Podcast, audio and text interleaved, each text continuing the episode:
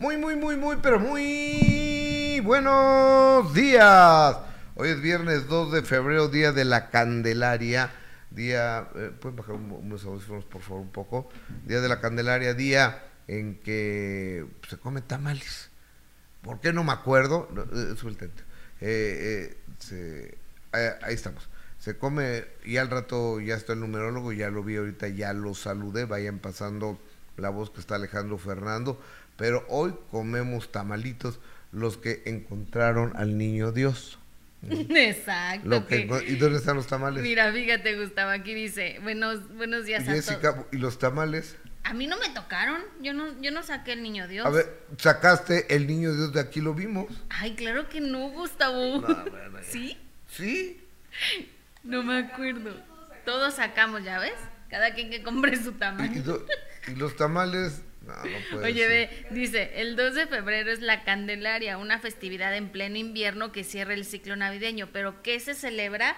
La, la Candelaria es una fiesta religiosa que se hace 40 días después de Navidad y conmemora la presentación de Jesús en el Templo de Jerusalén. Ahí estamos. Hoy día de la Candelaria. Para que coman tamales y entonces sí ya empiecen dieta. Los que quieran. Sí, ¿verdad? ¿No? Ya ahora sí ya se acabó. ¿Eh? Ahora sí. oye, a ver, me está invitando una amiga a su cumpleaños. Y dice que cada quien paga lo suyo. Nah, pues esas no son invitaciones, ¿eh? ¿Cómo que cada quien paga? Pues así me puso. ¿En serio? Ve lo que dice. bueno, pues cada quien hace sus fiestas así, casi, casi de traje, ¿no? Oigan, bueno, entrando eh, en materia del día 2 de febrero, Día de la Candelaria, gracias por acompañarnos. Señoras, señores, agradecidos, emocionados, ilusionados eh, con todos ustedes por tener la oportunidad de estar contigo, de tener trabajo y te pido ya que estás siendo tan generoso, tan buena onda, que te suscribas al canal, que verifiques que está tu activada tu campanita que te avisa cada vez que vamos a entrar y que compartas esta transmisión para que lleguemos a más lugares. Es la única forma de llegar. No tenemos los millones de pesos de infraestructura para mm, llegar a otros lados, para poner espectaculares, para pagar eh, anuncios en redes sociales. La única forma que este equipo de trabajo tiene para crecer es contigo y tu recomendación es la que única que nos interesa. Tu like y tu recomendación si estás en Facebook, tu corazoncito. ¿No crees? Sí, por favor, ojalá nos puedan ayudar con su like. Es muy importante para este pequeño equipo de trabajo. Entrar en materia, la bronca viene más gruesa de lo que nos podríamos imaginar entre la señora Verónica Castro y su hermana Beatriz Castro. ¿Cuál es el motivo? Cuando muere Doña Socorro, te encargo un poquito, pero que. Gracias. Perdón, perdón. Benito. Perdón, Benito. estás afectando. Fui una tonta, sí. Perdóname, Benito. No te preocupes, amiga. O sea, que no ¿Pero crees que sí me disculpe? Sí, sí, sí. Él es todo corazón. Ok. Este. Cuando muere Doña Socorro, la mamá de Verónica tenía propiedades, tenía casas. Y entiendo que se las deja a su, hermana, a su hija Beatriz que pues, es de alguna manera la más desprotegida, la que no se casó, la que no tuvo hijos, o bueno, la que no tuvo hijos, la que tiene un problema de cáncer, la que tiene un problema de vista, este, entonces le deja eso, pero luego nos enteramos que quien le pagó esas casas es Verónica Castro. Pero había buena relación entre ellas. Según yo era extraordinaria. Sí, siempre andaban pegadas según yo era buena, pero yo tengo datos de que, desde hace tiempo no sea, ni se dirige la palabra. Desde antes de la muerte de la mamá, de Socorro. Cristian Caso estando ahí en Argentina, habla de esto, habla de las drogas, de su papá, de Loco Valdés. Se le fue la boca, ¿no? O sea, mira, yo, tú sabes que yo soy fan de Cristian, pero te puedes reír a veces por las locuras que hace, por las locuras que dice, pero el hecho ya de, ventilar estos problemas que tiene su mamá con su tía Socorro, creo que, y además por dinero, creo que ya es, ya es muy delicado, ¿no, Gustavo? Imagínate, Verónica, que nunca ha querido hablar respecto a absolutamente nada de su vida y que tenga que ahora Cristian salir y, dar ese tipo de, notas. Digo, para nosotros está espectacular y qué bueno que siga abriendo la boca, pero, pero creo que sí fue muy imprudente al hablar de esa situación que está enfrentando su mamá. Exactamente. Vamos a escuchar lo que Cristian Castro dijo en Argentina. Adelante, Cristian. Hay, hay cierta tensión, sí, porque mi abuela cuando muere eh, le deja sus propiedades a, la hija más desprotegida, que es Beatriz. Mm. Entonces, em, ahí, bueno, de pronto, no sé si mi mamá quizá dijo, bueno, y bueno, y a mí qué, me, toca. Entonces, este, pero bueno, son, son propiedades que, que, mi madre le compró a mi abuela, eh, las puso a su nombre y, le fueron regalos en vida. Y esos regalos, eh, que no, son muchos, se, los, se los dio a su hija Beatriz, que realmente ha tenido problemas. A tu tía vendría a ser. Tuvo cáncer, a mi tía Beatriz, que tuvo, tuvo cáncer y, bueno, realmente un problema en la vista tremendo. Mm. Eh, así que eh, ella quiso de alguna manera que, Beatriz quedara protegida.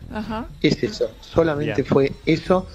Y bueno, todos los, incluyéndome yo, también mis tíos eh, y mi madre, supongo que quedamos un poquito así como que un poco desconcertados. Claro, lógico. Pero, pero bueno, eh, eh, fue la decisión de, la abuela y la decisión de la abuela. Fue la decisión de la abuela. Y la decisión de la abuela se respeta. Pues, pues Verónica no lo está respetando. Yo creo, estoy seguro que se van a ver los tribunales, Beatriz y Verónica. Ay, no, Gustavo, qué triste. Imagínate con lo que la señora Beatriz está viviendo, que como tú dices, en una situación pues muy vulnerable por, por, esta, por esta cuestión de salud y que tenga que ir a los tribunales para pelear por algo que le... Creo que, como tú dices, creo que es la, la, hermana o la hija en ese sentido que pues es la menos... son cuatro hermanos. Verónica, Beatriz, Fausto y José Alberto. José Alberto es un importante productor de televisión que le va muy bien. Muy bien. La señora Verónica Castro pues, es una estrella casi mundial de, la televisión. Eh, Fausto es un hombre que trabaja con José Alberto, no sé exactamente qué haga Fausto, pero... ¿Fausto también? Bueno, pues dice, sé que es productor de televisión, bueno, que es productor de televisión eh, también, y, Beatriz es la, la otra hermana. Eh, son los... Yo, yo no sé ahora, Verónica, ¿a quién le va a dejar sus cosas?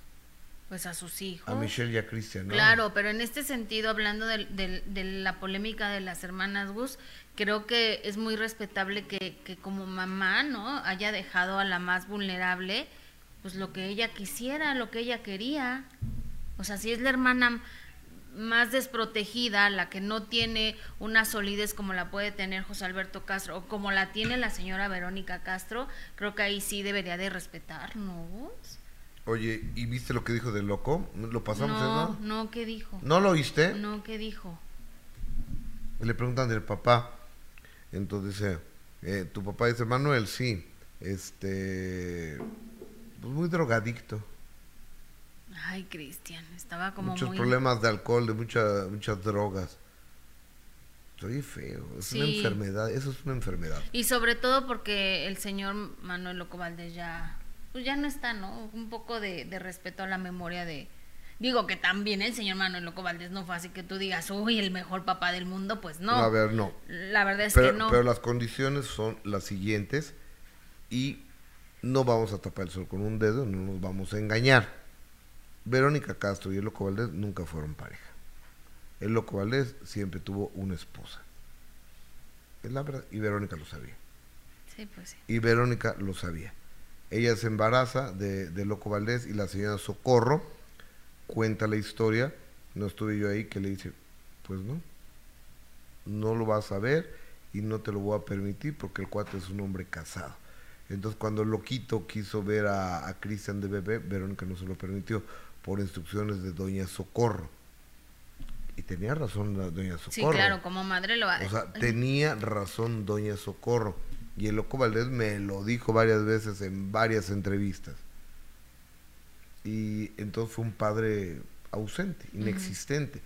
Después de eso, Verónica fue una leona defendiendo a su cachorro, a sus cachorros, contra todos, contra quien sea.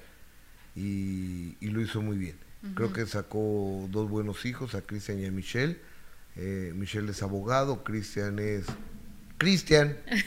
Ahí es una estrella, Gustavo. Por eso, Cristian, por eso, Cristian es Cristian. Sí, tiene sus locuras, se le va la boca, hace cosas que de verdad no cualquier persona lo haría, pero, pero de que es una estrella y la forma que tiene de cantar Cristian, la verdad es que es única, Gus. ¿No? O sea, que a lo eh, mejor se, se distrae en el camino con algunas locuras, pero, pero la verdad es que Cristian es para que estuviera todavía más alto de lo que, de lo que está. Bueno, este, y ahora la, la, la cosa, eh, perdón, eh, es, ¿puedo, puedo, ver, puedo ver el aire porque estoy viendo, gracias.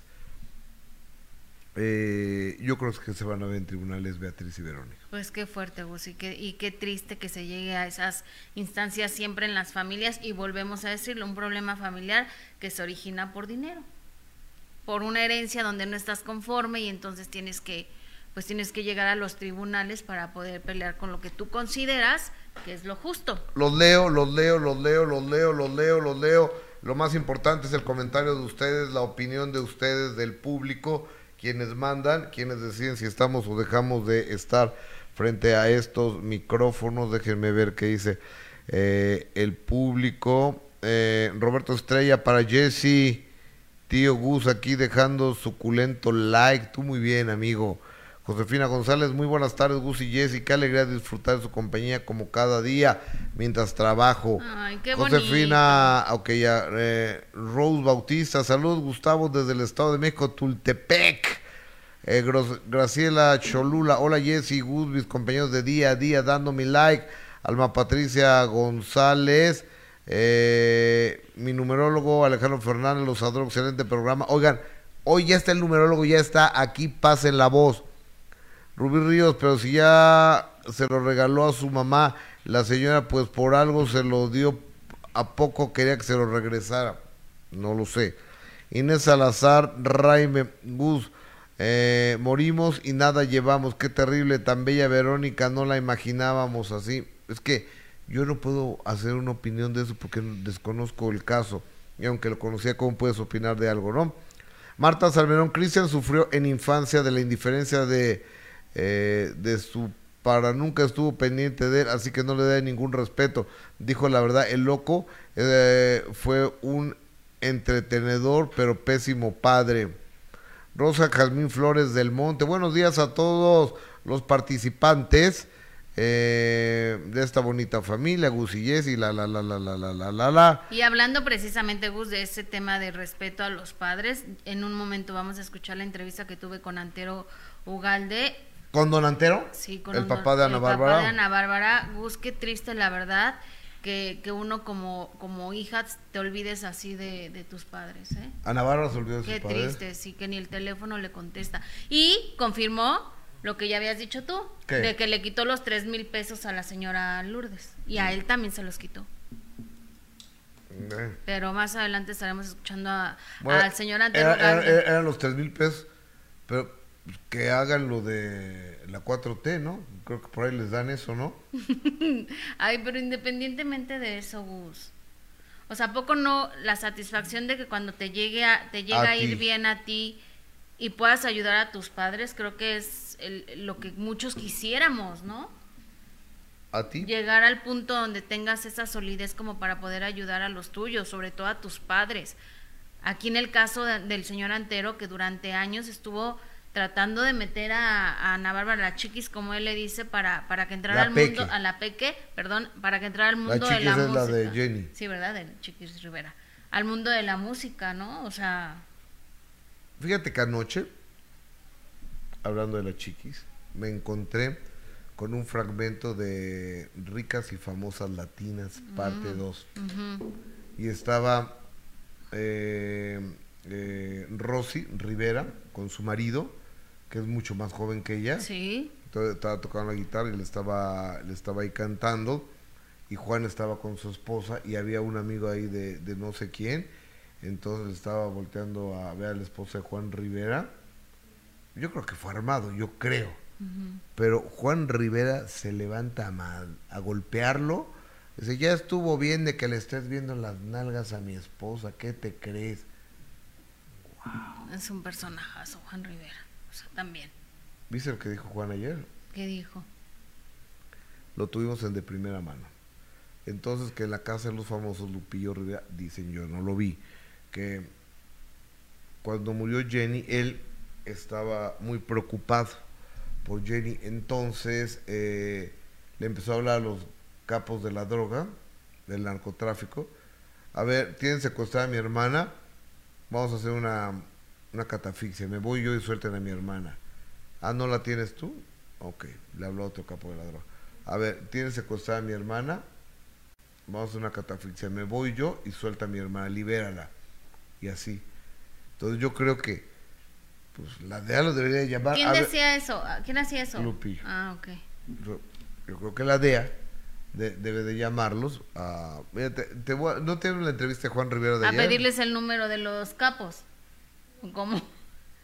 Pues sí. Pues sí, ¿no? Para que los agarren pronto. Eh, eh, eh, exactamente, entonces, ahorita, se, se- ahorita les voy a mandar lo de, lo, lo de ayer para que lo pasemos. Entonces se le preguntó a, a Juan Rivera al, al respecto y, y pues dice que se moría de la risa, que está inventando su hermano.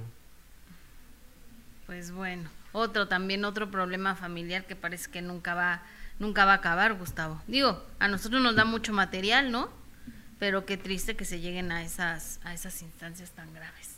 Exactamente. Señoras y señores, momento de, que nos regalen un like, que compartan esta transmisión, que les avisen a sus amigos, a sus enemigos, a sus parientes, a sus conocidos que estamos al aire. Ya está aquí Alejandro Fernando, está ingresando en ese instante a esta cabina, a esta oficina.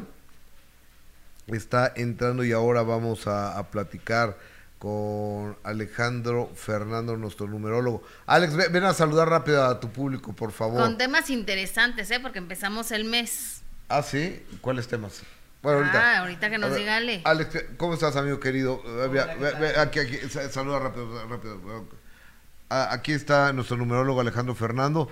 Ahorita, ¿qué temas vamos a tocar hoy, amigo? Bueno, vamos a tocar el origen de la festividad de la Candelaria. Es una festividad que está antes del cristianismo, la importancia que tiene y todo lo que se ha cumplido en el espectáculo y cómo se pueden beneficiar de este día de luz, purificación y justicia. Perfecto. Ay. O- oye, Es muy ahorita, bueno. ahorita vamos contigo, hermano. Y de protección, amigo, danos algo de protección. Ah, sí, claro, es un día para pedir triunfo, protección y victoria. Ay, ok. Me eso me parece maravilloso. Y mi oración para el novio también me faltó. Ah, que la Sí, no, no. ya- Sí, Ok, pago mi ve una consulta. consulta. Pago mi consulta. Imagínate en el programa la señora para sus cosas. Él lo prometió aquí, Gustavo. Oye, no, eh, este, ella no es Lu Valenzuela, ¿eh? Ella no, ella es, eh, ella, ella es Isabel, Isabel Martínez. Ahorita nos vamos a enlazar con Carlos Alberto. Ujú.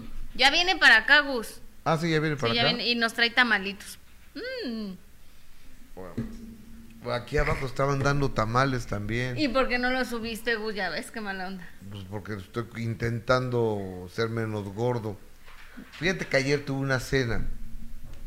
Te cuento rápido. Entonces ya iba de regreso a la casa de ustedes. Gracias. y veo que abrieron un nuevo, bueno, que el McDonald's que estaba en remodelación, lo abrió, entonces me formé en el Automac.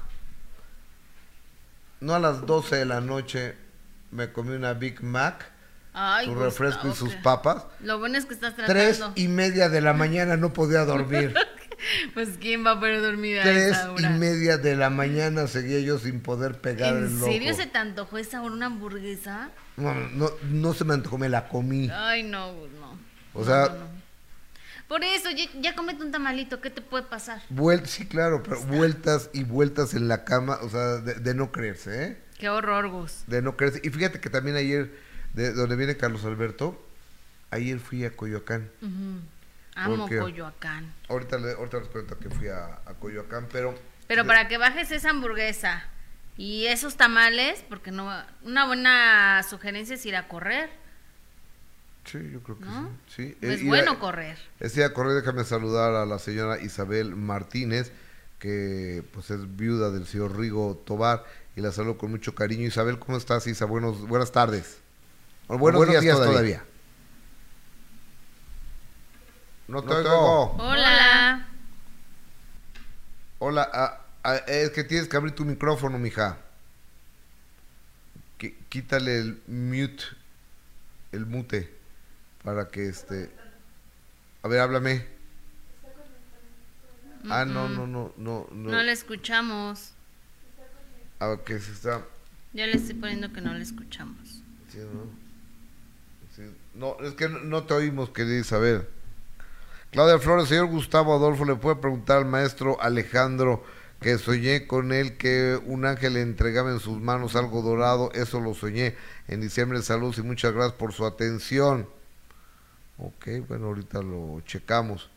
Araceli Martínez Gus, please, te admiro como el mejor conductor, pero habla de artistas, no de Juan, que es un patético y odioso que se siente el artista de los Rivera y los únicos son Lupillo y Jenny. Ay, a mí me está cayendo súper Lupillo en la casa de los famosos. Pues ya que no canta que caiga bien, ¿no? Alonso, por favor, Gus, más tiempo para el numerólogo y no lo interrumpas. Bueno, me voy a callar. Inés Salazar me Gus, eso es muy cierto, es un milagro a veces hasta de pesadilla cuando te quedas dormido lleno. Ah, que dan pesadillas, pues sí. O sea, no podía dormir. Pues no, Gus, ¿cómo se te ocurrió una hamburguesa a esa hora de la noche? Me, recordó mucho la, aquella caricatura cuando Benito Bodoque se come un diamante. Ya estoy aquí, ¿eh? Perdón. Los rayos X. Y dice, a ver, ¿qué, ¿qué es lo que tiene? ¿Qué es lo que cenaste? Un emparedado con huevo duro y mucha pimienta. Entonces le sacan la radiografía y dicen, ¿qué es lo que ve ahí? Un emparedado con huevo duro y mucha pimienta. Entonces ya nomás lo mueven a, Benito y ya aparece el diamante. O sea, se lo tragó dormido. Tú con tus anécdotas de... Don Gato y su pandilla, para mi gusto, para mi gusto, es la serie más inteligente que se ha hecho. ¿En serio? ¿Tanto así? A mí no me gustaba. Pero no más, 36 capítulos hubo nada más. Ya tenemos a, la señora Isabel Martínez, viuda de Rigo Tobar. Isabel, ¿cómo estás? Te mando un abrazo. Hola Gustavo, muy bien, muchas gracias. Un abrazo para los dos. Igual, Isabel. Feliz día de la Candelaria. Así es, fuego, el día de hoy. Eh, sí, hoy tiene que haber fuego. Oye, este, ¿que vas a anunciar una carrera, Isabel? Fíjate que sí, Gustavo. Les quiero eh, participar y al público invitar a la primera emisión de la carrera eh, de 5 kilómetros de Rigo Tobar. Esto va a ser en Matamoros, Tamaulipas. Y eh, pues lo estuve, yo lo propuse al, al gobierno hace dos años. Hace dos años y pues estuvimos viendo de qué manera se podía llevar a cabo para reunir fondos para poder eh, agrandar y, poner muy bonito lo que es el Museo de Rigo Tobar. O sea, este es, un, es algo que se va a utilizar para que, para que se pueda eh, tener más producción en el, en el museo. Entonces, pues ya nos dieron el, la fecha, nos dieron la autorización para utilizar el, el, Parque Olímpico y va a ser este 16 de marzo de este año. Ahora bien. ¿En dónde va a ser la carrera? Va a ser en Matamoros, Tamaulipas, en el Parque Olímpico. Mi Matamoros querido, nunca te podré olvidar. ¿Tú eres de allá también? No, Gustavo, yo nací en Monterrey, Nuevo León, y de ahí mis padres se fueron a vivir a Tampico, y en Tampico es donde yo conozco a Río. Ok. Oye, y ahí me caso. ¿Cuánto cuesta la, el ingreso a esta carrera de 5 kilómetros? La inscripción cuesta 300 pesos. Ok, pues no, no es cara, o sea, no es muy No, no es cara. Así es, se les regalará su camiseta oficial y algunas otras cositas Perfecto. con la inscripción. Isabel Martínez, oye, este, está parado lo de la serie de Rigo, ¿verdad? Estamos trabajando, pero en el documental. Ya, ya les había comentado, ¿te acuerdas? Que lo hará María José Cuevas, ¿no? Así es, así es. Okay. Oye, y María José Cuevas está trabajando en el de Juan Gabriel También en el de Juan Gabriel, sí. Así es. Oye, ¿y pues, para, eh, para cuándo empiezan a rodarlo, Isabel? Eh, mira, no lo sé, porque se supone que esto va después de lo que ya estaba estipulado, que era lo que les comenté la vez pasada, el, el de Juan Gabriel. No sé cómo vaya con lo del Juan Gabriel. Estuve yo hablando con ella hace la semana pasada, porque me sorprendió que ella publicó en sus historias de Instagram un póster de Rigo y está ella, la foto de ella con un productor, con eso de fondo y la canción del testamento de Rigo. Entonces, eso me hizo pensar que ya empiezan las investigaciones. A reunir el material. Pero no te ha pedido nada que tú eres la, principal fuente.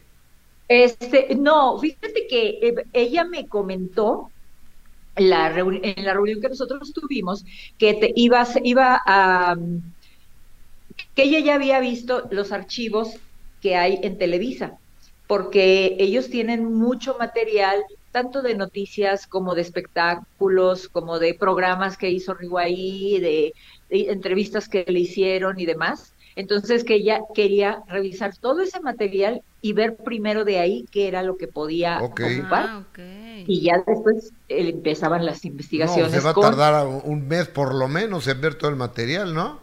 No, yo creo que más, Gustavo. Pues, más. Muchísimo. Sí, mucho tiempo, sí. Hay mucha información de Rigo, mucha, mucha, mucha, muchas cosas que muy poca gente sabe. Entonces, eso es a lo que le estamos apostando, a, que la gente se entere. A ver, Isabel, vamos a ser claros en esto. Y te pido honestidad. Tú eres la, la viuda de Rigo, tienes que cuidar su legado, su memoria y demás.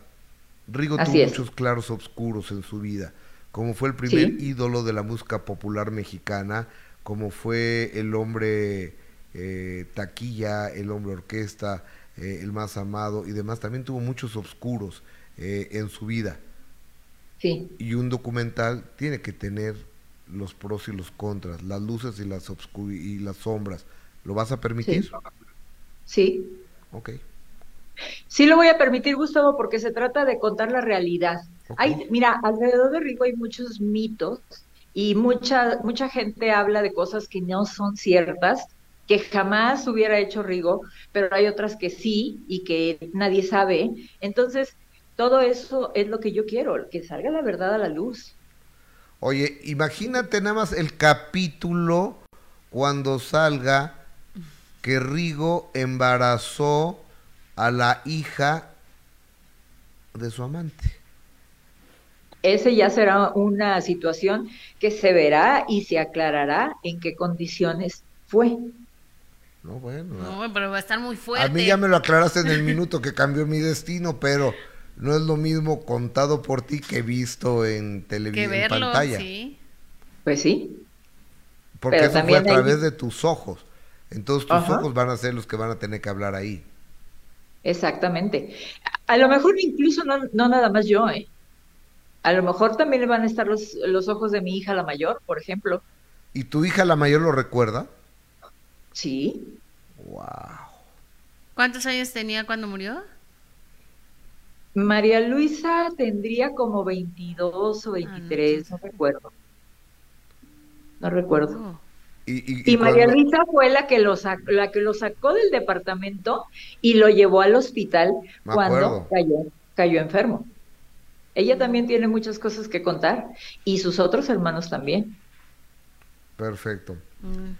Isabel Martínez. Te, quiero comentar algo. Sí, con lo que tú quieras. Vi el, minuto que cambió mi destino de Ana Martín. Y Quería aclararte, eh, habló de un expresidente, bueno, que pensamos o pensé yo que sería el que estuvo en el año 81 por ahí. Ajá, ¿que quién era? Que su hermana era la directora de... Ah, ok, José López Portillo. Exacto, creo que fue él. Sí. Pero sí se hizo, sí hizo películas Ana Martín en ese tiempo, porque hizo la primer película con Rigo.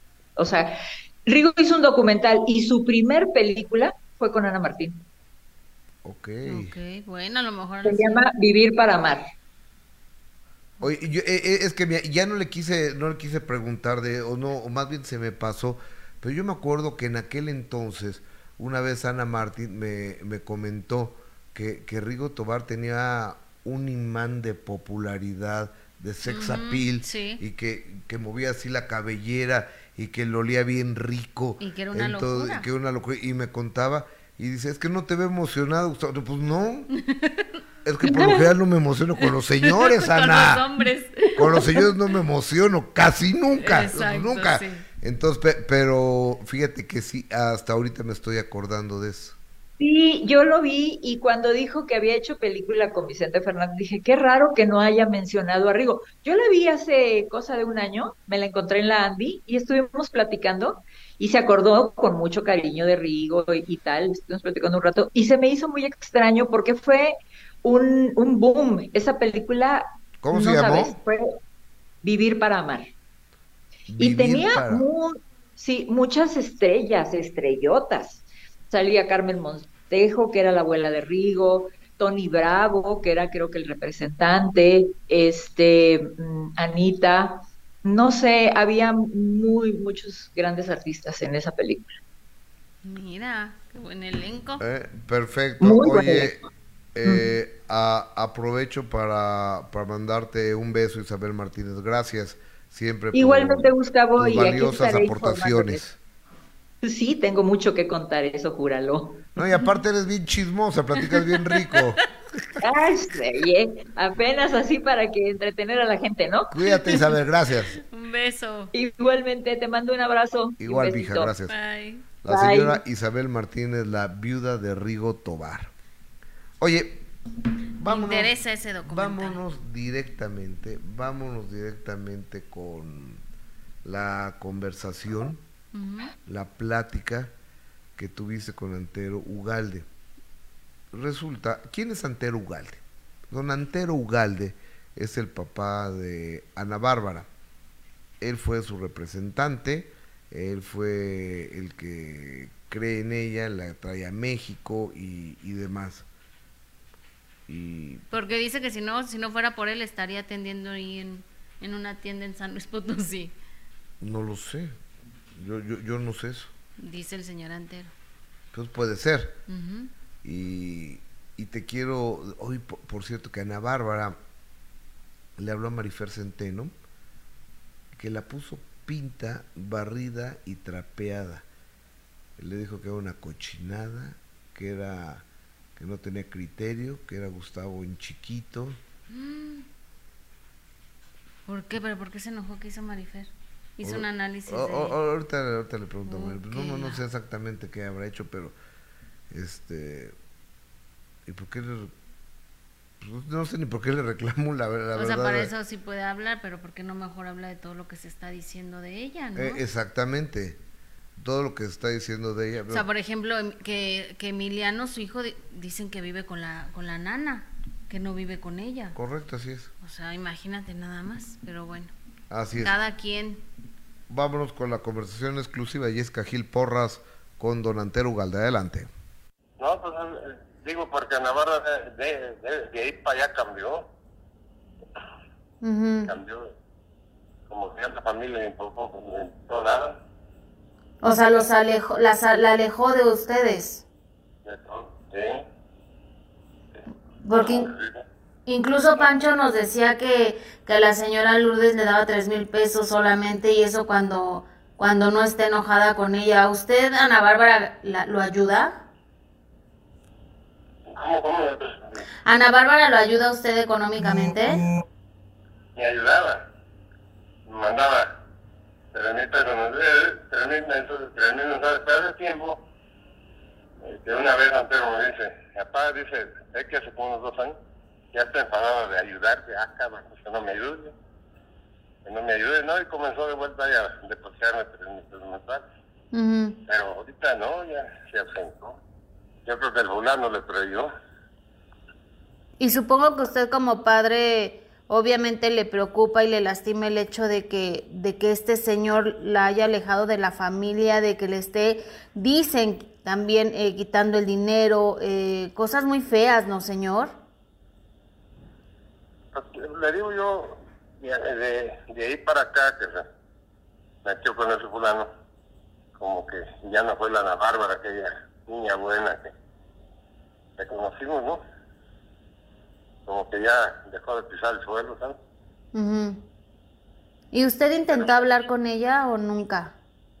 ¿Mande? ¿Usted intentó hablar con ella? No te entiendes que estoy acá medio... ¿Usted, usted, ¿Usted intentó hablar con Ana Bárbara sobre esta situación y con que la persona con la que está, pues, no Eh, dicen cosas... No, no, nunca, nunca he sido meter después del tiro y eso, que fue un relajo de la fregada. Ya dije, pues es que te ayudo y a mí que no me olvides, pues, porque es difícil. Yo cuando el tiro le dije, y le dije, ya no cometas ese pinche error, hijo, entiéndelo. Papá, que al fin que vamos separados de bienes, ¿verdad? Le regala todo lo que tienes, cabrón no te metas con él. Ujú. Y no, pues ya ve que fracasa. No, yo, aunque me haya separado de ella, por siempre las enseñé que respetara a su madre y la... Y en un tiempo, ya ves, todos andarían contra mía. La mamá es más Pancho. A Pancho me lo puso en contra mía muy feo. a la Bárbara. Malagradecida porque sola no había llegado ni a la esquina para que sepa. Yo fui el pendejo que anduve abriéndole puertas. Me la llevaba a hacerle segunda lesbiana, chiquita. Vente, Peque, tú eres Peque, vámonos, Peque, vámonos, Peque. ¿Usted le, le diría algo a Ángel? ¿Le mandaría algún mensaje? ¿A él? Sí. No, para nada, ni quiero saber ni quién es, ni cómo es, ni cómo. Pero para saber quién es, ya, ya, ya lo demostró, ¿no? Hacer cambiar a esta niña. Una niña buena, la verdad, una niña buena, la verdad, cari- cariñosa y papi.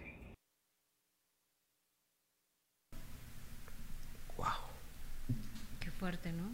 Qué fuerte los comentarios que está Estaba muy enojado. ah, haciendo Don Antero Ugalde. Sobre todo el hecho que también que diga que Ana Bárbara quiso poner a Pancho, o sea, su hermano, en contra también de su propio padre, que no le da esos tres mil pesos que también le daba él, ya se los quitó. Está muy molesto porque le quitó también el dinero a su mamá y como escucharon, él dice es que a la madre se le respeta y yo estoy muy enojado por eso.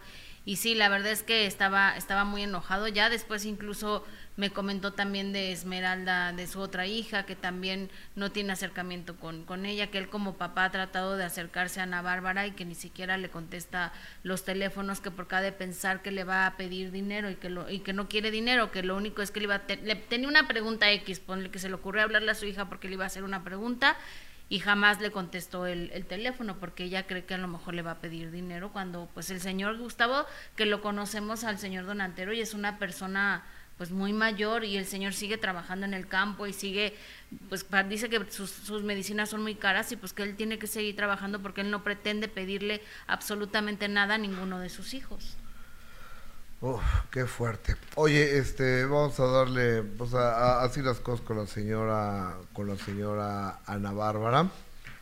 Qué triste la verdad. Tenemos comentarios. Oigan, muchas gracias por todos sus comentarios, sus puntos de vista, sus opiniones, por sus apoyos, sus likes, sus corazones, eh, sus chats, sus superchats, su, sus donaciones, todo.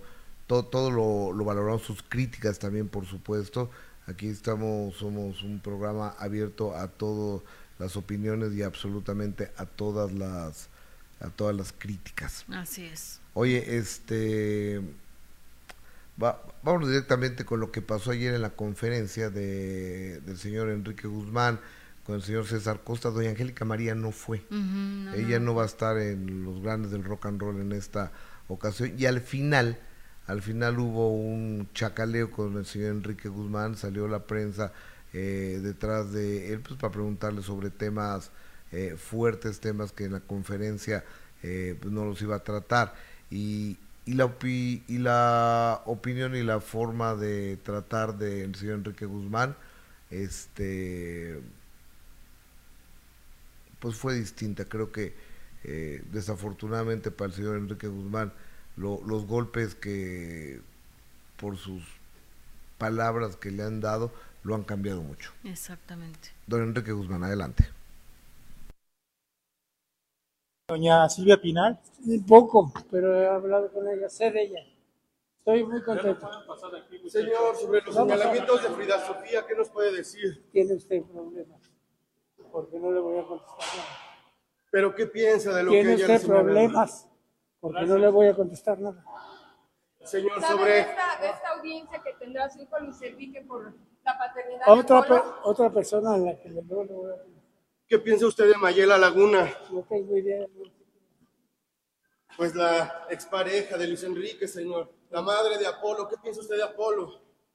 Ella dice que está segura que su hijo es papá de Apolo Qué bueno, lo va a demostrar en los juzgados. qué bueno. ¿Usted piensa que, que es, hija, es hijo de, de- de Luis Enrique? ¿Qué, sé? ¿Qué le parece que no le voy a contestar? Por aquí. ¿Qué piensa también?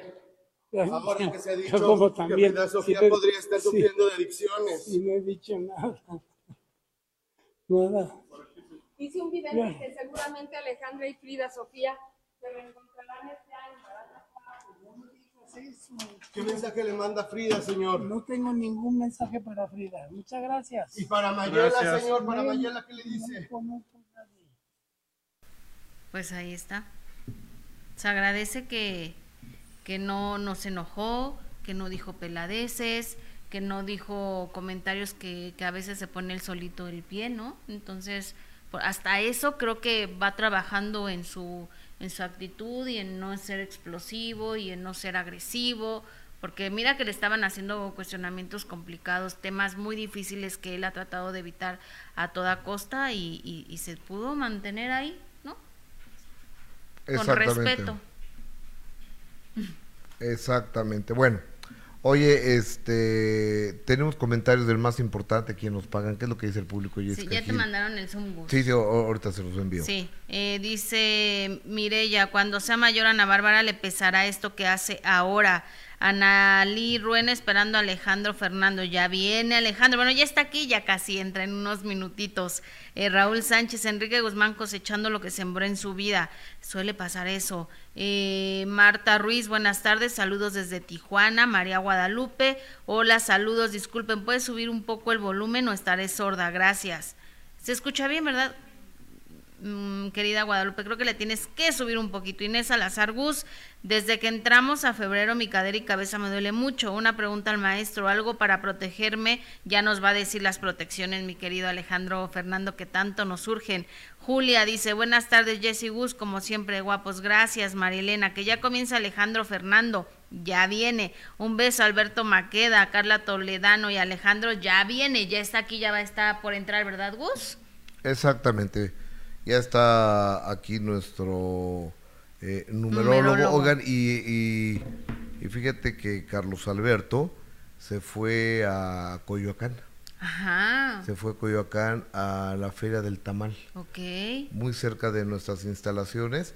Me, me avisan cuando eh, esté listo el, el material para que para que lo vayamos. ¿Ya lo tenemos listo? Eh, Ah, ok. eh, ¿Qué, qué, qué? Que es pura imagen. Ah, ok. Porque, a, a ver, eh, déjame ver esto de la feria de, del tamal. ¿Dónde está Carlitos esto? A ver. Para que la gente, digo, para que Carlos Alberto nos diga en dónde está la, A ver la foto. la feria de la feria del tamal. Lo, lo, lo estamos viendo. Esto es en. Ok. Carlos Alberto, comunicador, ¿cómo estás, hermanito? Muy bien, Gus, aquí corriendo, mira, ya dando el botonazo, porque fíjate que me fui a la Feria Internacional del Tamal, Ajá. que está precisamente en el centro de Coyoacán. E- Este, bueno, esta celebración pues lleva 30 años precisamente.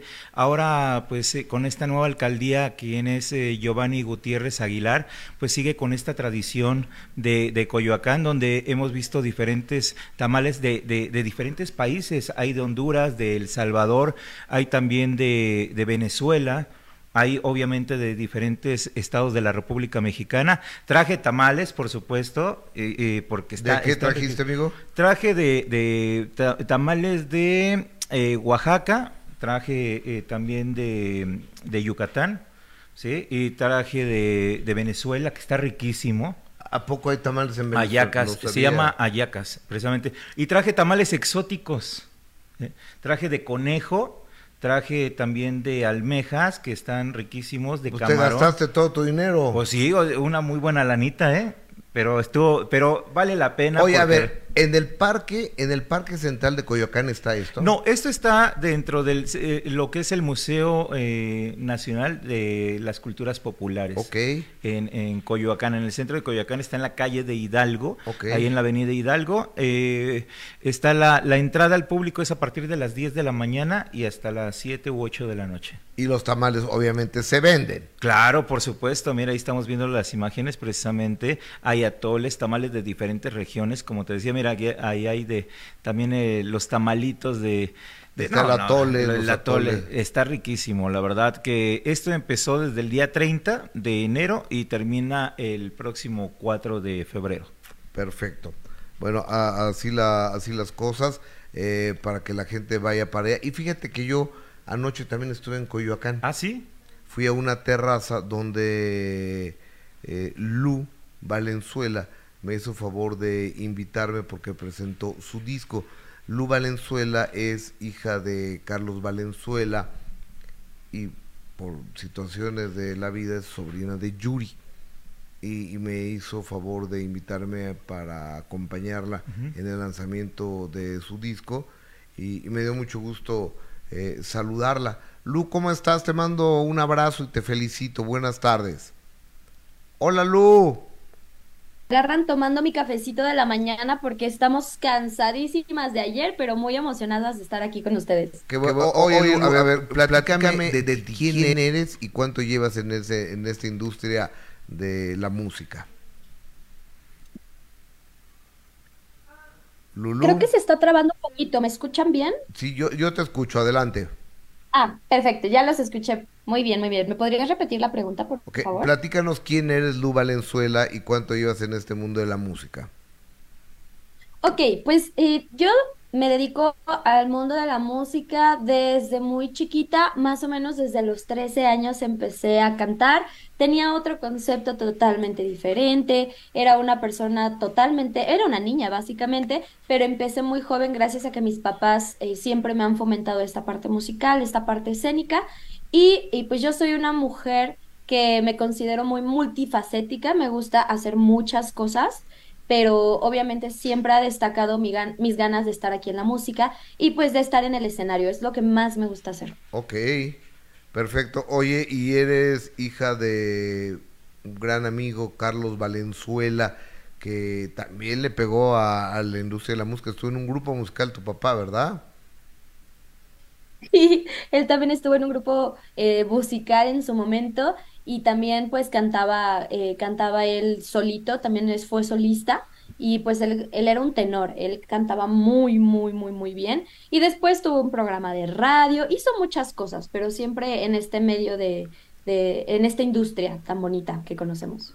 oye, Lu Valenzuela, yo ayer este, pues, no iba a opacar tu presentación preguntándote cosas de tu tía Yuri, pero pues es el rumor, ¿no? Y es lo que todo el mundo dice, que que no solo no te llevas, sino que ha bloqueado tu carrera tu tía Yuri, ¿es cierto? Pues en realidad yo, yo, yo no lo puedo comprobar por mí misma porque siempre vienen de otras personas que me dicen, oye, es que me dijeron qué tal dijo, es que ella me dijo que, entonces yo no lo puedo comprobar directamente que ella sí lo haya hecho porque no me consta, pero es lo que me han dicho, han sido rumores bueno, así no rumores, han sido cosas que me han dicho directamente, pero de ahí a saber que realmente ella lo dijo, pues no lo sé. Oye, ¿y, cuál es tu relación con Yuri? Pues ella es mi tía, ella, tenemos este, este lazo sanguíneo, pero realmente desde hace muchísimos años no tenemos contacto. Eh, pero pues ella, e, ella es mi tía y en su momento igual de, chiquita pues convivir en alguna que otra Navidad, ya sabes, cositas así, pero yo era una niña, yo era muy chiquita, ahora soy una mujer, entonces pues de los recuerdos que tengo son, son un poco distantes ya. Oye, ¿y no la ves? No, no, no, no. Desde la última vez que la vi fue en el funeral de mi abuelita, en paz descanse, que me parece que fue en el 2016, 2015, 2016, por ahí. Fue la última vez que la vi. Oye, ¿y alguna vez le solicitaste apoyo para tu carrera de cantante? Fíjate que no, porque eh, eh, desde muy chiquita mi abuelita me dejó como muy en claro que mi tía como que no quería eh, que yo entrara a esta industria. De hecho, fue como un mes después de que falleció mi padre que mi abuela me dio la noticia que ella ya no podía ser mi manager, ya no podía representarme, acción por la cual años después ella se disculpó. Entonces yo, yo jamás, obviamente, pues yo soy, yo era una niña y también mi mamá me ha enseñado a que no necesitamos como de nadie más más que de nosotras eh, y de, de, de Dios, de mi papá que está allá arriba y obvio de amigos tan entrañables como tú para que me apoyen. Entonces, verdaderamente hemos agarrado fuerza mi mamá y yo solitas. Entonces, no, no, no ha sido necesario. Oye, Lu, ¿dónde puede la gente, dónde puede escuchar tu material? En todas las plataformas digitales de internet como YouTube, Spotify, Amazon Music, YouTube Music, en todos lados, en todos lados pueden encontrarme como Lu Valenzuela y ya tenemos dos temas que es lienzos y estelar. estamos pendientes de tu carrera y muchas gracias por tomar esta comunicación, Lu Valenzuela. Cuando quieran, un besito y nuevamente quiero agradecerte por haber estado conmigo ayer. En verdad lo valoro muchísimo y siempre que necesites cualquier cosa en lo que yo pueda apoyar en mucho o poco, pues, cuentas conmigo. Te mando un abrazo, gracias, un beso, buenas tardes. Bye, mi Lu. Lu Valenzuela. Pues así es. La tía, ¿verdad? La tía. Eh, eh, Marga B, saludos Gustavo desde Colombia, esperando a Alejandro Fernando. Ya llegó, ya está aquí sentadito conmigo. Hola, buenas tardes, a Saldá Alejandro, ya llegó. Listos para escuchar a Alejandro, dice Carla Toledano, ya está aquí. Eh, Rosy Camacho, wow, Lu Valenzuela es igualita físicamente a Yuri, María Sandoval, Jessica Gil Porras, por favor pregúntale a Alejandro Fernando qué nos espera en Alaska, porque últimamente hay movimientos en la madrugada. ¿A qué sale Alejandro? Ya está aquí. Podrían preguntar a Alejandro que hoy tengo una cita con el dentista me extraerá unas muelas. Pero si él no es dentista. Ah, ahorita explico por qué pregunta eso. Qué rico su país, que tiene variedad de tamales. Soy de Perú, buen provecho, dice Inés Salazar, gracias. Tania Trejo, tanto que predica la palabra Yuri y lo que es con su sobrina es como de pensarlo. Bueno. Me da mucho gusto darle más de las bienvenidas a mi amigo el numerólogo Alejandro Fernando. Alex, ¿cómo estás? Bienvenido. Muy bien, gracias como siempre divinamente y agradecido de estar aquí contigo. Amigo, este, la señora eh, eh, Patricia Reyes Espíndola quiere una cita contigo. Le voy a dar tu teléfono. Muchas gracias, pues también por ahí hay, algunos interesados y bueno. que pues, León también también eh, me, está buscando, pero pues ahí vamos agendando, agendando y yo agradezco, agradezco infinitamente la confianza y pues bueno, eh, pues vamos a tratar de dar eh, espacio a todos, tanto a ellas como a ustedes que nos hacen favor de seguirnos y de solicitar un espacio. Amigo, ¿vamos a hablar de qué ahora? Vamos a hablar un poquito de el origen de estas fiestas de la Candelaria, su importancia y después nos vamos con las interpretaciones cumplidas, por ejemplo, lo que hemos advertido desde el 30 de noviembre, a partir de ese día las mujeres emblemáticas están en riesgo y se nos van. Y apenas la semana, eh, bueno, en estos días pasados tuvimos la partida de una mujer emblemática que fue eh, otra mujer emblemática que fue la señora Tina Galindo.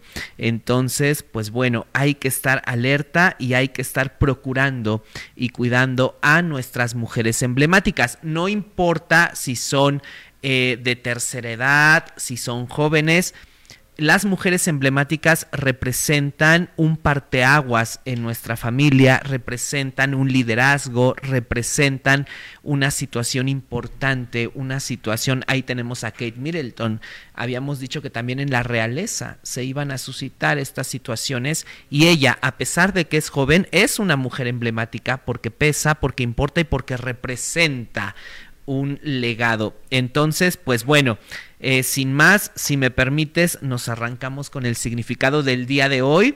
Les vamos a dar unos tips porque fíjate que el 2 de febrero, Día de la Candelaria, es muy importante porque significa el triunfo de la luz sobre la oscuridad.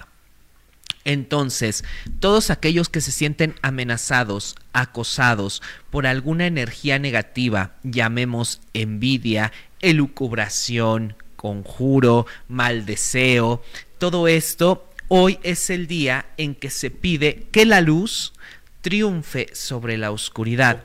Entonces, ¿de dónde viene esta tradición? Sabemos que todas las o la mayoría de las celebraciones del cristianismo de la Iglesia Católica tienen un antecedente llamado pagano. La Iglesia Católica llama pagano a todo aquello pues que no comparte su ideología o que está antes de estas situaciones. Bueno, eh, esta festividad ya tenía un antecedente con los romanos cuando por estas fechas conmemoraban y honraban a la diosa Februa. Pongan atención, febrero, Februa. ¿Quién es Febra? Eh, perdón, la madre del dios Marte, el dios de la guerra. Entonces se acostumbraba iluminar las calles de toda Roma en procesiones con antorchas, antorchas, no eran velas, antorchas encendidas para pedir victoria, triunfo, liderazgo para que Roma siguiera siendo un imperio. Entonces, estas fechas al inicio de febrero se conmemoraba a la diosa Februa. Lo curioso es que esta festividad se realizaba cada cinco años. Y nosotros sabemos que los periodos de cinco años, ¿cómo se llaman? Lustros. Ah, ok. También. Entonces, quinquenios o lustros viene de dónde? Quinqué, luz. Ah, Lustro, luz. Entonces, estas festividades a la diosa Februa se realizaban cada cinco años en Roma. De ahí que viene el nombre de lustro, es decir, festividad de la luz en la que se solicitaba victoria, triunfo y protección. Fíjense desde dónde viene esta situación. Luego, también eh, por estas fechas se acostumbraba celebrar o conmemorar al dios Febrio, que también es conocido como Plutón.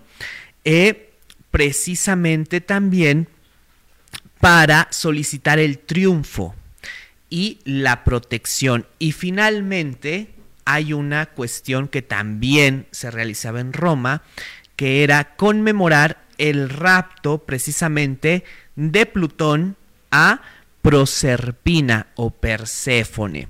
Entonces, eh, se conmemoraba la búsqueda salían las mujeres, solamente mujeres con antorchas en las noches, para eh, simular la búsqueda de esta mujer que se había raptado el dios Plutón. Entonces, si ustedes se dan cuenta, todo esto tiene que ver con luz, con victoria y con triunfo, hasta que la Iglesia Católica, por ahí con el Papa Gelasio I, en el 400, eh, si no mal recuerdo, por aquí lo tengo anotado, eh, pero es por ahí del año 400 algo, disculpen ustedes tantas, eh, tantas fechas, quiere quitar esta cuestión pagana y entonces suplanta todas estas fiestas por la purificación de la Virgen María. Entonces, la Candelaria, en cuestión ya judía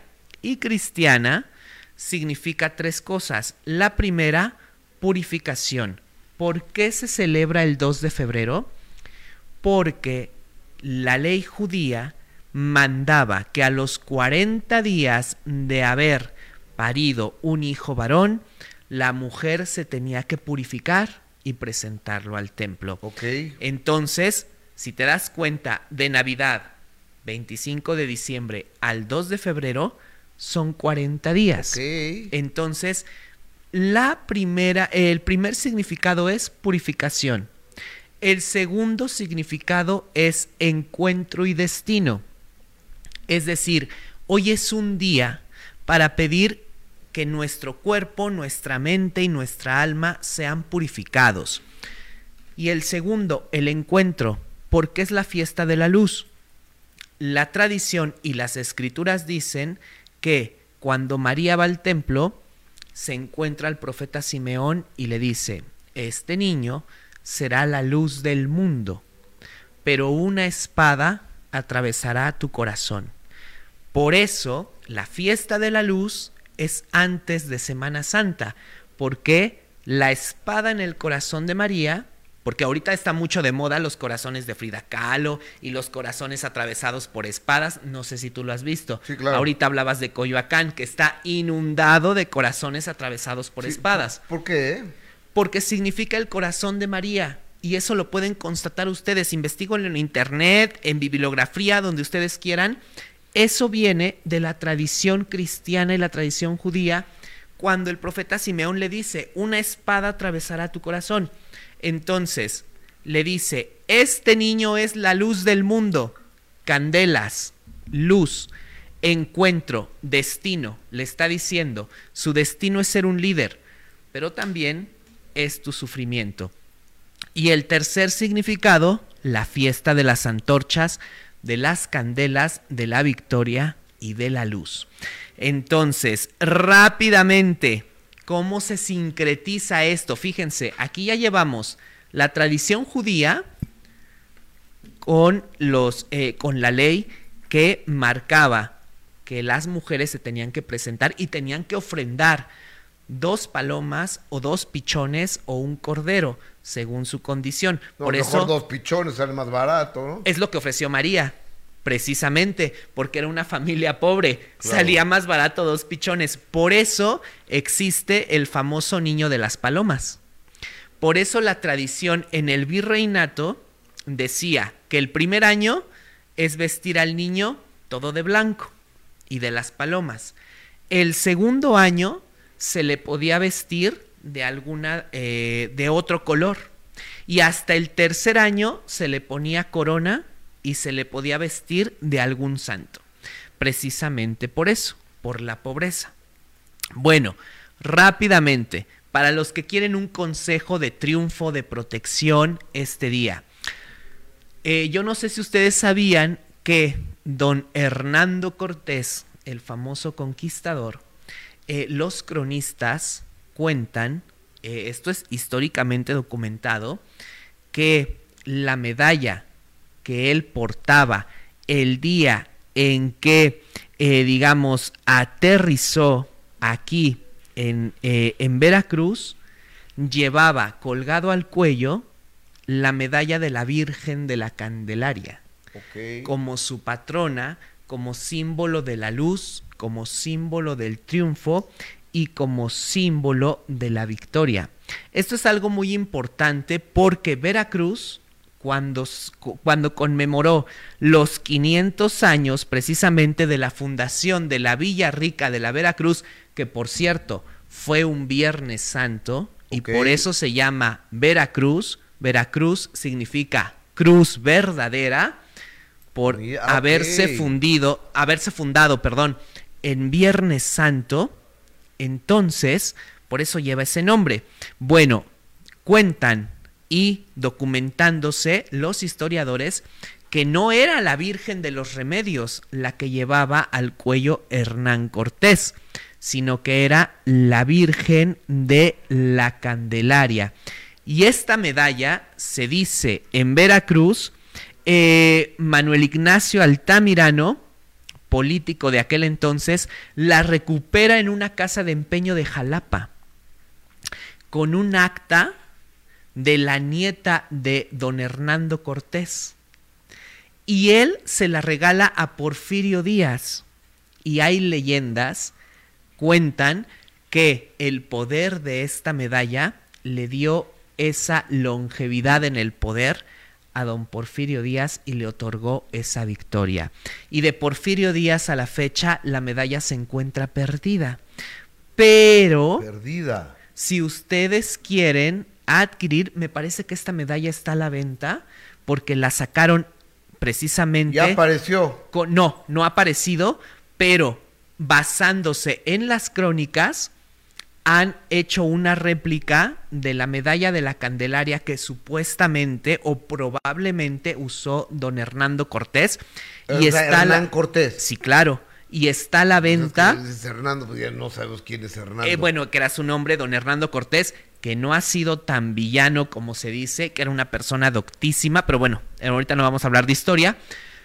Pero esta medalla representa protección, triunfo, conquista, victoria.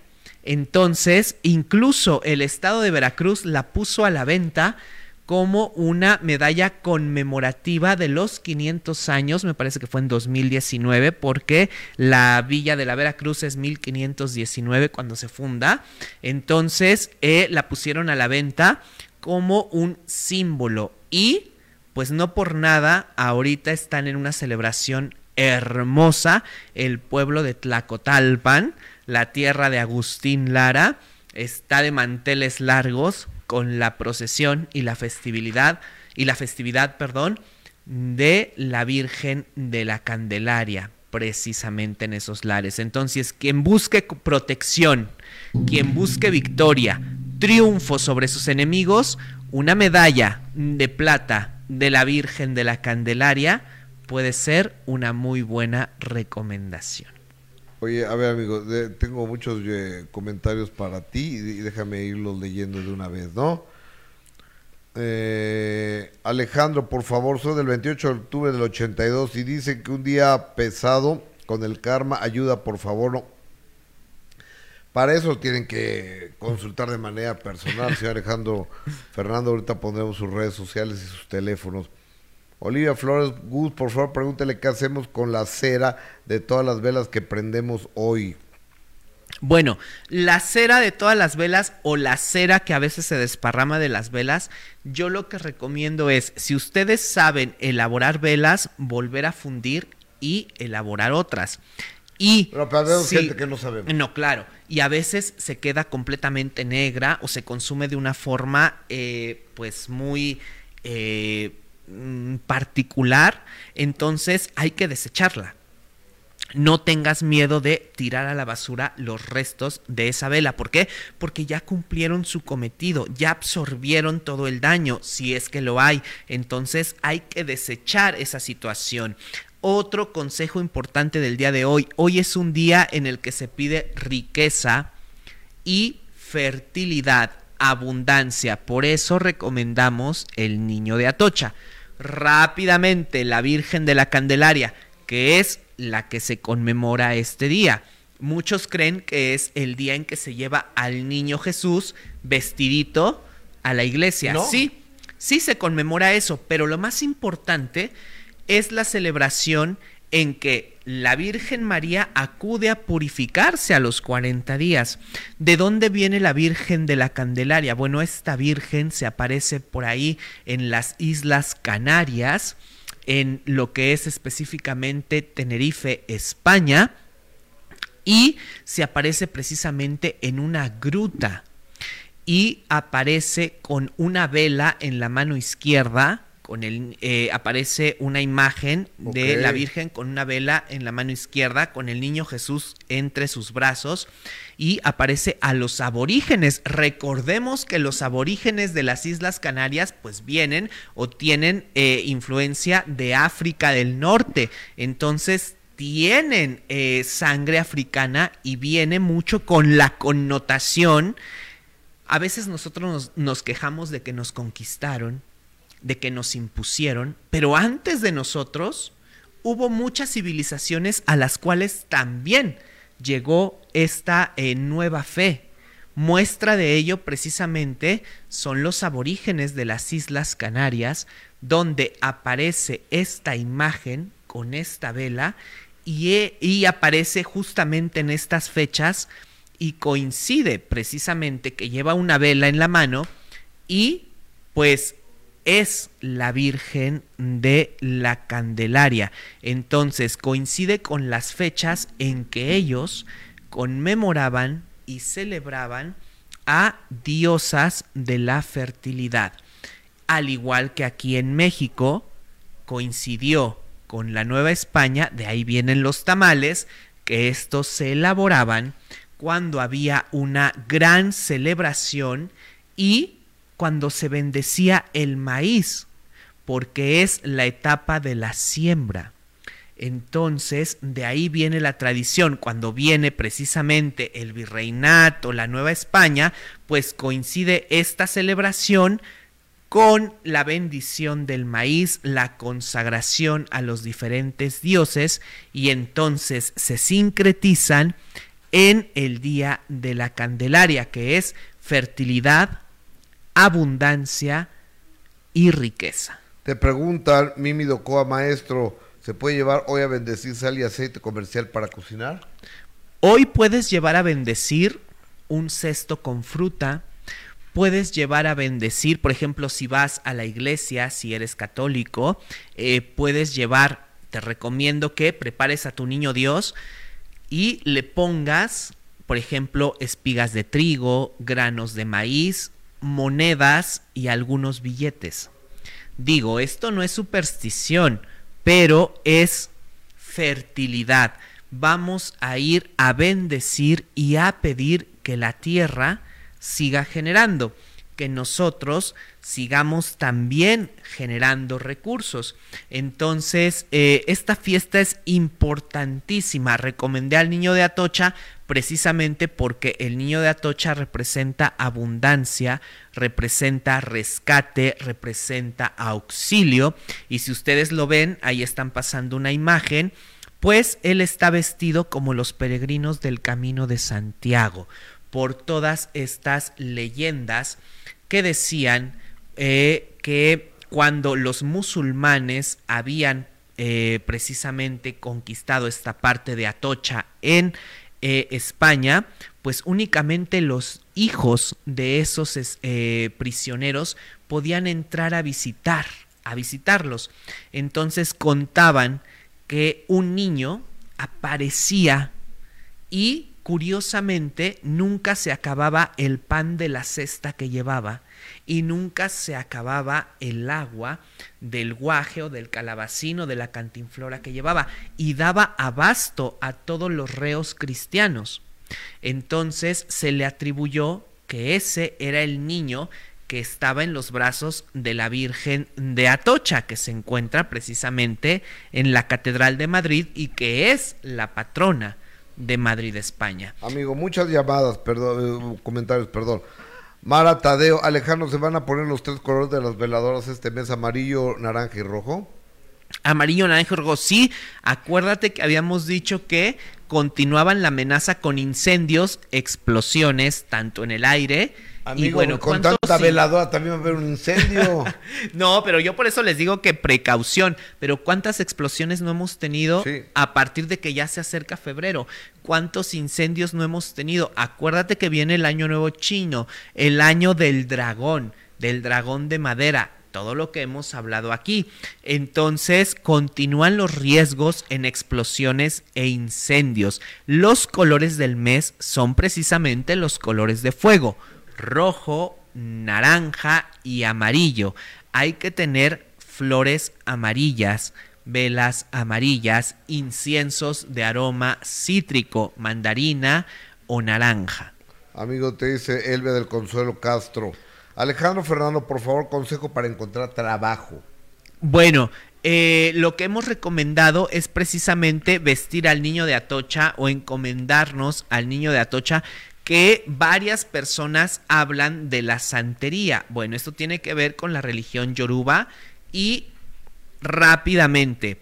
Eh, la religión yoruba, la santería es un sincretismo, como ha sucedido en todas las religiones. Entonces, para que su fe y su religión sobreviviera, digamos que a través de los santos y las representaciones cristianas, ellos vieron también a sus dioses. Muchos dicen que el niño de Atocha representa una deidad en la santería o en la religión yoruba. Efectivamente, así es, por eso se llama santería, porque van a base de santos. Yo en lo que me baso es en la, en la representación tanto histórica, milagrosa, como iconográfica. Entonces, el niño de Atocha lleva un cesto donde no se termina el pan. Lleva en su mano, me parece que es en la izquierda, eh, el agua y las espigas de trigo que nunca se acaban. Está vestido como peregrino al camino de Santiago, por eso lleva esta concha y este sombrero de pluma, porque todos somos peregrinos en esta vida.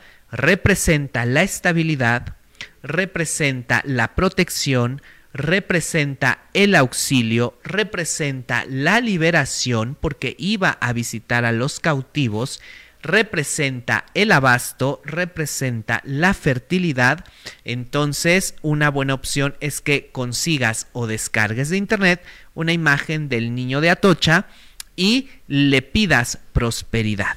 Amigo, ¿que dónde venden la medalla? ¿Dónde venden la medalla? Mira, la verdad sí es complicado porque la venden en Veracruz o me parece que en internet precisamente esta medalla conmemorativa, pero pues puedes conseguirla o la puedes mandar a hacer. Una medalla de la Virgen de la Candelaria. Oye, eh, en la, eh, eh, hay un pasaje atrás de Catedral, ¿no? Donde venden cosas. Efectivamente, bueno, somos un país riquísimo en plata, por ejemplo, lo que es Tasco. te pueden ahí encuentras todas las medallas y si no la encuentras, eh, te la fabrican.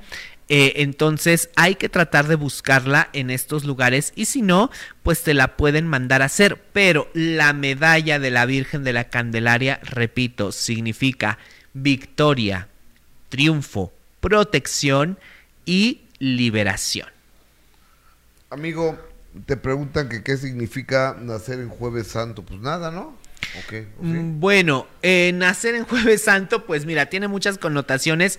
Dijimos, acabamos de decir que la Villa Rica de la Veracruz se funda en un Viernes Santo. Entonces significa compromiso, significa sacrificio y significa también prosperidad. Es una responsabilidad. Si tú sabes que naciste en un día consagrado, entonces potencializa esa situación. Hay muchísimas preguntas. Voy a leer dos más, por favor. Eh, el, el, listón para las mascotas amarillos se les deja o hay que cambiarlo por otro color?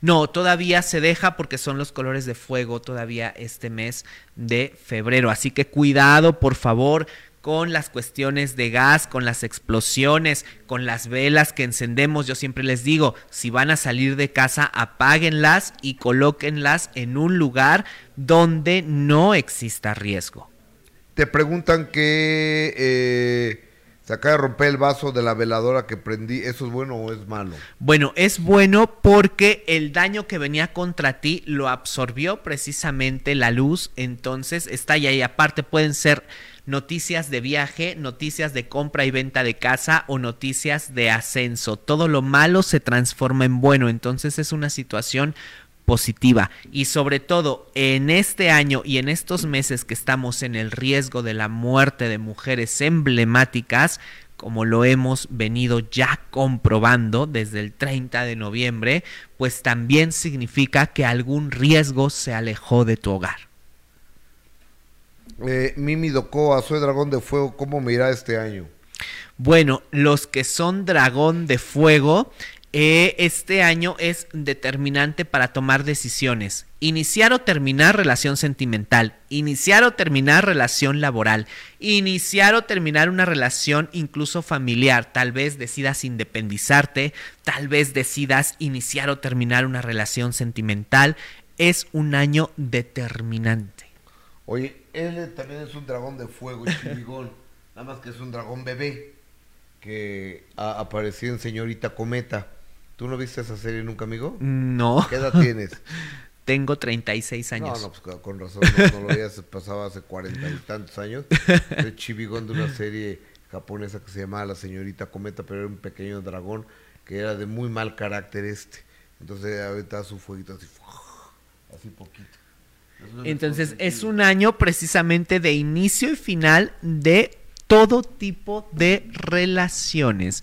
Entonces, vamos, si aquí, bueno, Gustavo Adolfo siempre me da toda la libertad y toda la confianza de tratar los temas que yo le sugiero, porque él, eh, no crean que él me dice, vamos a hablar de esto, no, ellos me contactan y me dicen de qué vamos a hablar y me, eh, me, dan toda la confianza, me brindan toda la libertad. Entonces, pues vamos a hablar precisamente también del Año Nuevo Chino, el dragón de madera lo que hemos interpretado y se ha cumplido y las recomendaciones para ese año.